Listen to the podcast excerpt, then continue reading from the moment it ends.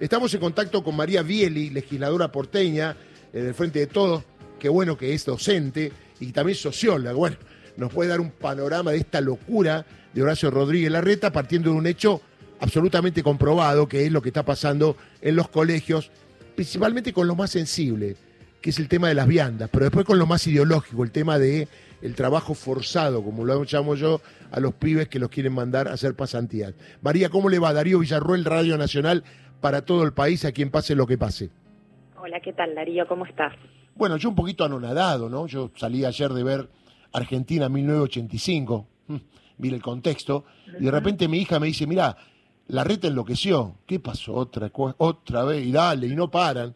No, está mandando a notificar a los padres con un patrullero eh, lo que le va a pasar o alguna demanda sobre eh, la toma de los colegios. Digo, esto es una locura. Es una locura, Darío. La verdad que es realmente muy preocupante. Bueno, lo estamos viendo con mucha preocupación desde el momento en el que se iniciaron las tomas y la primera respuesta que, que ejercitó la ministra de Educación, que tiene una cantidad de normativas que está incumpliendo desde ese día hasta esta parte, ¿no? Un, montón eh, de, de cuestiones que la verdad que no, no está que no está oyendo. No solo la ley de centros de estudiantes que prevé que los estudiantes se organicen en órganos de representación son legítimos y soberanos para resolver eh, distintos distintas medidas eh, sino también la ley de convivencia escolar que rige a nivel nacional en la ciudad de Buenos Aires ¿Qué ha hecho la ministra desde que se iniciaron las tomas a esta parte?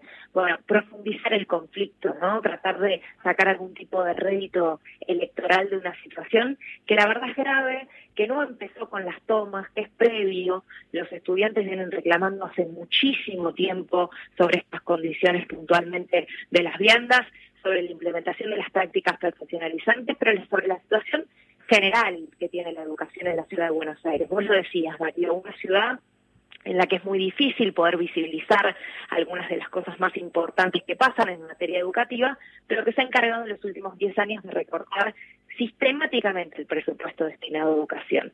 Que hoy en día deja a un montón de niños y niñas, no solo del nivel inicial, sino también en el nivel medio, por fuera de la escuela, sin vacantes, que se ha encargado de recortar presupuesto en infraestructura escolar que hace que tengamos eh, escuelas que pierden días de clase, tanto que le preocupa a la ministra los días de clase que se pierden, que nos preocupan a todos. Bueno, esto es sistemático en la ciudad de Buenos Aires, producto de los problemas edilicios que tienen muchos de los edificios por recortes en, presupuesto de infraestructura. Y frente a esto, bueno, eh, los estudiantes han dado una estrategia, tratar de hacer, acercarle cartas, se han movilizado, una estrategia que es suya, ¿eh? porque bien decían que son, este, que, somos los legisladores los que armamos manuales eh, para que los estudiantes repitan qué nivel de subestimación, por favor, para con estudiantes que son sujetos políticos y de derecho y que están ejerciendo, como les decía, ese derecho legítimo que tienen a protestar. Y yo quiero hacer un poco de memoria, porque también me parece importante traer información para las familias. Durante el día de ayer nos hemos ocupado también porque se han contactado con nosotros una gran cantidad de familias muy preocupados, eh, no solo por las citaciones que que llegan, sino por lo que se reproduce en los medios de comunicación. En el año 2017 ya hubo una serie de tomas vinculados a la reforma del plan de estudios llamado Secundaria del Futuro. En ese momento existía un protocolo antitomas que establecía la obligación de iniciar demandas contra los padres que realizaran eh, de los estudiantes que realizaran, padres, madres, familias que realizaran este tipo de tomas. En ese momento la justicia desestimó esas denuncias, por supuesto los padres eh, quedaron todos sobreseídos, hay que decir, eran denuncias y son ahora también denuncias contravencionales, es decir, eh, catalogados como delitos simples por el eh, artículo 60 del Código Contravencional. Pero doctora, doctora, compañera socióloga, yo soy abogado. A ver, eh, el tema de la judicialización no es para los colegios. Exactamente. para otra cosa, eso se resuelve dentro de los colegios. Fíjese que hasta la propia justicia de la ciudad, sobre la que, bueno, la verdad que podríamos hablar mucho, en ese momento lo desestimó. Claro. Incluso dijo que era inconstitucional este tipo de medidas. Ahora, eso sucedió, por eso el protocolo ese antitomas la ciudad se vio obligado a modificarlo Hoy existe otro protocolo, las autoridades tienen que dar intervención al Consejo de los Derechos del Niño, tienen que hacer una serie de medidas administrativas y tienen que aplicar la ley de convivencia, es decir, tratar de generar canales de diálogo y resolución del conflicto en el marco de la educación, de un proyecto político pedagógico en la escuela. Bueno, ¿qué hace la ministra? Activa nuevamente ese tipo de, de denuncias eh, contravencionales, hay que decir de vuelta, porque las notificaciones que llegaron a las casas de las familias ayer no son por el millón y medio de pesos que se habla en los medios de comunicación, esto hay que decirlo, simplemente es una denuncia contravencional. De lo que se habla en los medios son de, usted sabrá mejor que yo, este doctor, pero de lo que se habla en los medios son de denuncias del orden de lo civil, entre partes. Es que en realidad eso sería demanda, y una demanda eh, es un proceso largo, pero además la demanda tiene que ser justificada por algo correcto. y es una multa, ¿qué le van a poner una multa? No, no entiendo, no. Perdóneme, eh, legisladora, estamos en contacto con el doctor Adrián Albors, que sabe mucho de las correrías de la reta en la ciudad. Y le digo, Adrián, estoy pasmado. Ayer salía de ver Argentina 1985, ¿no? Te la recomiendo, una gran película y todo lo que pasó en la dictadura y era como paralelo. Digo, ¿qué está pasando acá? Me dice mi hija, está haciendo la policía notificar a los padres de los pibes de las tomas, ¿no? Ayudando un poquito a entender qué delito sería la toma, qué pena tendría. A ver, ¿qué está pasando en la ciudad de Buenos Aires? Adrián, querido, ¿cómo va? Buenos días, buenos días, es un gusto hablar con vos. Un saludo ahí a la legisladora y un saludo a toda la audiencia. No, bueno, la toma en sí mismo no es un delito, estamos hablando del ejercicio de uno de los principales derechos que establece la Constitución, que es el derecho a la protesta social, es el derecho a, manifestarse y a peticionar a las autoridades, que es uno de los principales derechos porque es a partir de él que nacen los otros derechos, digamos. Claro.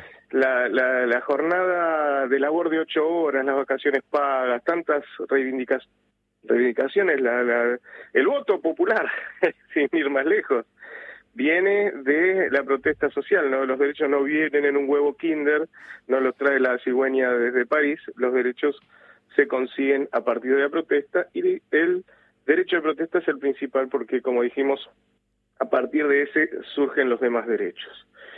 Eh, se trata de, de ningunear a un actor político y social que tiene la sociedad desde hace mucho tiempo, que es la juventud. Claro. Eh, escuchamos a, a, comunicadores que dicen, cuando yo era chico no se me hubiera ocurrido nunca, ¿no? Este, y eso se lo transmite, perdón, hay oyentes que también acá también dijeron, bueno, hay que poner el límite a los pibes, eso me parece un poco viejo, ¿no? De cuando yo era chico era eso, ¿no? Mira, eh, ahí tenés este comunicador, que no vamos a decir el nombre, ¿para qué? Que decía, yo cuando era chico, hay una toma, por ejemplo, porque se cae el techo de una escuela o porque no tienen calefacción en invierno, o falta el agua que pasa todos los días. ¿eh? Yo tengo a mis tres hijos en la educación pública eh, en la ciudad de Buenos Aires y esto pasa todos los días. Y decía, yo me cagaba de frío y no se me hubiera ocurrido nunca cortar una calle. Y uno dice, si vos hubieras cortado una calle cuando eras pibe, capaz que los pibes de ahora no tendrían frío porque, porque uno luchó antes y se consiguieron las cosas. ¿no? ¿Cómo vas a cómo vas a, a criticar esto? Pero lo más grave de todo esto es esta situación extorsiva. Claro en primer lugar, lo que tenemos que tener presente es que nosotros tenemos un artículo en la Constitución, que es el 119, eh, que es a partir del cual eh, se extrae lo que se llama el principio de responsabilidad penal personal. Correcto. Los padres no responden por los hechos de los hijos, ni los hijos responden por los hechos de los padres. A pesar de los intentos que han hecho en algunas legislaturas nacionales, ¿no? Para eso, ¿no? Absolutamente, sí, sí, vemos eh, de manera constante que tratan de hacer responder a los padres por los hechos de los hijos y esto eh, eh, viola francamente la Constitución Nacional que tanto sostienen que, que ellos quieren este que se respete, ¿no? Está claro que eh, el, el, derecho es puro verso y que de la Constitución se aplica solamente aquello que sirve a las clases hegemónicas. Adrián, déjame que sume a la María Bieli, que es legisladora, para que eh, un poco acompañe lo que estás diciendo vos. Eh, María, ¿esto es tan claro? Digo, ¿va a haber alguna presentación en la legislatura porteña, algo, digo, por parte del Frente de Todos, o inclusive también algún legislador de izquierda? Porque esto es un atropello, Sí, por supuesto, por supuesto. Primero, bueno, sobre los reclamos de los, de los pibes ya hemos hecho unas cuantas presentaciones, ¿no? Hay que decir una legislatura que tiene una mayoría que impide que nuestros proyectos avancen, incluso una legislatura que en la que se está trabajando un poco, hay que decir de también, sí, ¿eh? eh Están en campaña, me parece, algunos, ¿no?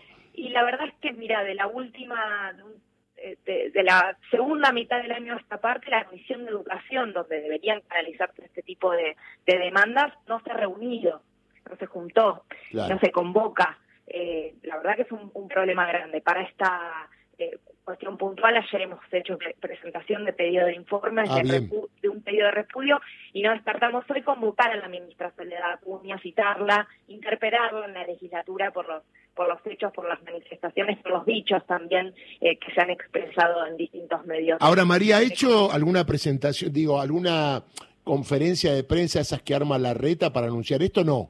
Todavía no dijo nada, porque él se viste que tempranito a las siete y media junta a su equipo, tres o cuatro parados ahí con frío. De esto no, no, no ha dicho nada todavía, no lo ha instalado mediáticamente, más allá que los medios sí. No, se ha encargado la ministra, ¿no? que ha ah, hecho un rally educativo, eh, educativo no, justamente un rally mediático importante sobre todo en algunos medios los que, bueno, no, no le preguntan ni le interpelan a la ministra respecto de la calidad de las viandas, por ejemplo, en la ciudad de Buenos Aires o algunos de los problemas que plantean los estudiantes. Creo que eh, está jugando un rol también, ¿no? En términos políticos, el de la Acuña. Adrián, perdón, lo incorporo a Adrián ahora. Eh, gracias por permitirme así hacer este jueguito radial. No, me encanta, me encanta. Si tengo el mayor de los respetos por la legisladora, yo sé lo, la trabajadora que es, la conozco del territorio y Adrián, sé que vos sos penalista, pero sos abogado, todos estudiamos todo, aunque cuando tenemos un tema civil se lo mandamos a un colega. ¿Qué es esto de una demanda de un millón y medio de pesos por día? A mí me da risa porque, a ver, el que pone eh, el monto al final es un juez, que obviamente siempre es mucho más de lo que uno pide, digo, en un tema privado. Eh, un millón y medio por día, papás que por ahí no llegan a fin de mes. Yo pensaba yo, ¿no? Ponle un papá que está separado de la mamá y que hace tiempo que no la ve y ayer estaba viendo el partido, ¿no? Disfrutando, tomándose una cervecita, y le cae un patrullero para notificarlo una demanda de un millón y medio de pesos. Estamos todos locos acá. Esto es fascismo, Darío. No, no, no, no me quedo. No, no, soy lo, dije, lo dije temprano, lo dije antes. Eso es fascismo. No, soy un exagerado. Vivimos en una ciudad donde nuestros hijos no pueden elegir. Si tienen la suerte de entrar en la escuela, porque hasta además hay una lotería para ver si puedes entrar en la escuela es la inscripción online, donde 20.000 chicos se quedan sin vacante en escuela pública todos los años. Y los jardines, que vos lo sabes muy bien. ¿no? Claro, ni siquiera, ni siquiera pueden ir al... no se elige el gobierno de la ciudad la orientación de los estudios de nuestros hijos. Mis hijas querían ir a un bachiller artístico, tuvieron que ir a un comercial por la falta de vacante. Esto de mandarte la policía, vos te imaginás, eh, Darío, que tenés una persona que le alquilás un departamento, se atrasó un día y vos le vas con la policía y la policía dice, mire que le van a hacer un juicio civil si usted no paga.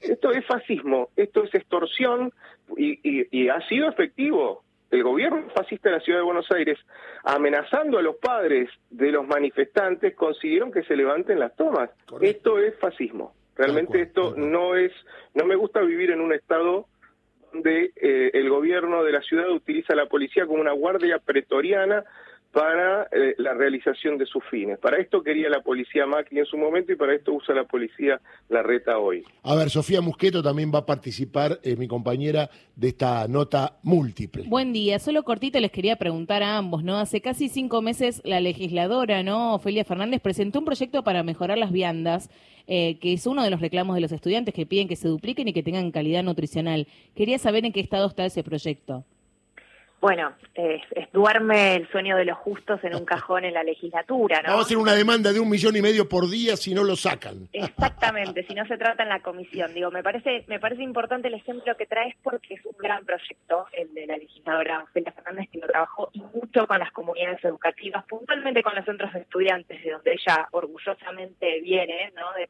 de pertenecer, de ser parte de esas, de esas luchas eh, la situación de las viandas puntualmente, muy cortito en las escuelas en la ciudad, lo habrán visto en fotos, eh, vemos cómo en el caso extremo se llega a intoxicación, pero naturalizamos los pibes y las pibas en las escuelas comen mal, que la comida no les gusta, que no saben si están comiendo pollo o pescado, que el gobierno de la ciudad no controla las empresas que llevan a cargo la prestación del servicio. Los valores nutricionales difícilmente alcanzan los que tienen que ser para, para llevar una adecuada nutrición a, esas familias. Así que, digo, me parece que ese es un tema en el cual los, los estudiantes ponen el foco en sus reclamos frente a las prácticas profesionalizantes también, el modo en la implementación, pero de lo que se trata es de que sean parte de las definiciones centrales en materia educativa, que por lo menos su voz sea escuchada, que aquellos órganos de representación están constituidos por ley, digo, más allá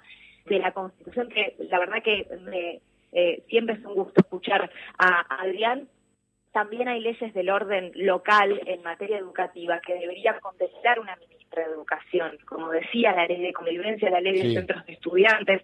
Pero de lo que se trata es de escuchar a los pibes y a las pibas, los protagonistas del sistema educativo a la hora de llevar adelante la política. Adrián, tu última reflexión y te agradezco. la reta tiene la suma del poder público en la ciudad de Buenos Aires, este, porque tiene bueno el poder ejecutivo por haberlo ganado mayoría automática en la legislatura y tiene el TCJ que de los de, los cinco integrantes cuatro son abiertamente macristas. Ellos, los abogados de la contraparte, en los juicios que tenemos contra la reta te dicen hagan todo lo que quieran. En el TCJ ganamos nosotros. El TCJ es, el Tribunal Superior y tienen razón porque ganan ellos. Han sido capaces de decir que no hay derecho a una vacante en la escuela pública del TCJ. A ver, si yo digo que la reta tiene la policía de la ciudad, tiene la justicia de la ciudad, tiene el Superior Superior de Justicia de la ciudad, que maneja todo, que es casi un fascismo en la ciudad, no me equivoco. Absolutamente suscribo cada una de las palabras. Te mando un abrazo, Adrián, muchas gracias. Un ¿eh? abrazo, un saludo a la legisladora. Al legisladora también le mando un abrazo grande. ¿eh? Gracias por, estar con nosotros, María. ¿eh? Estamos en contacto. María Bieli, legisladora porteña frente de todos, docente y socióloga. Qué linda mesita hicimos. No es fácil.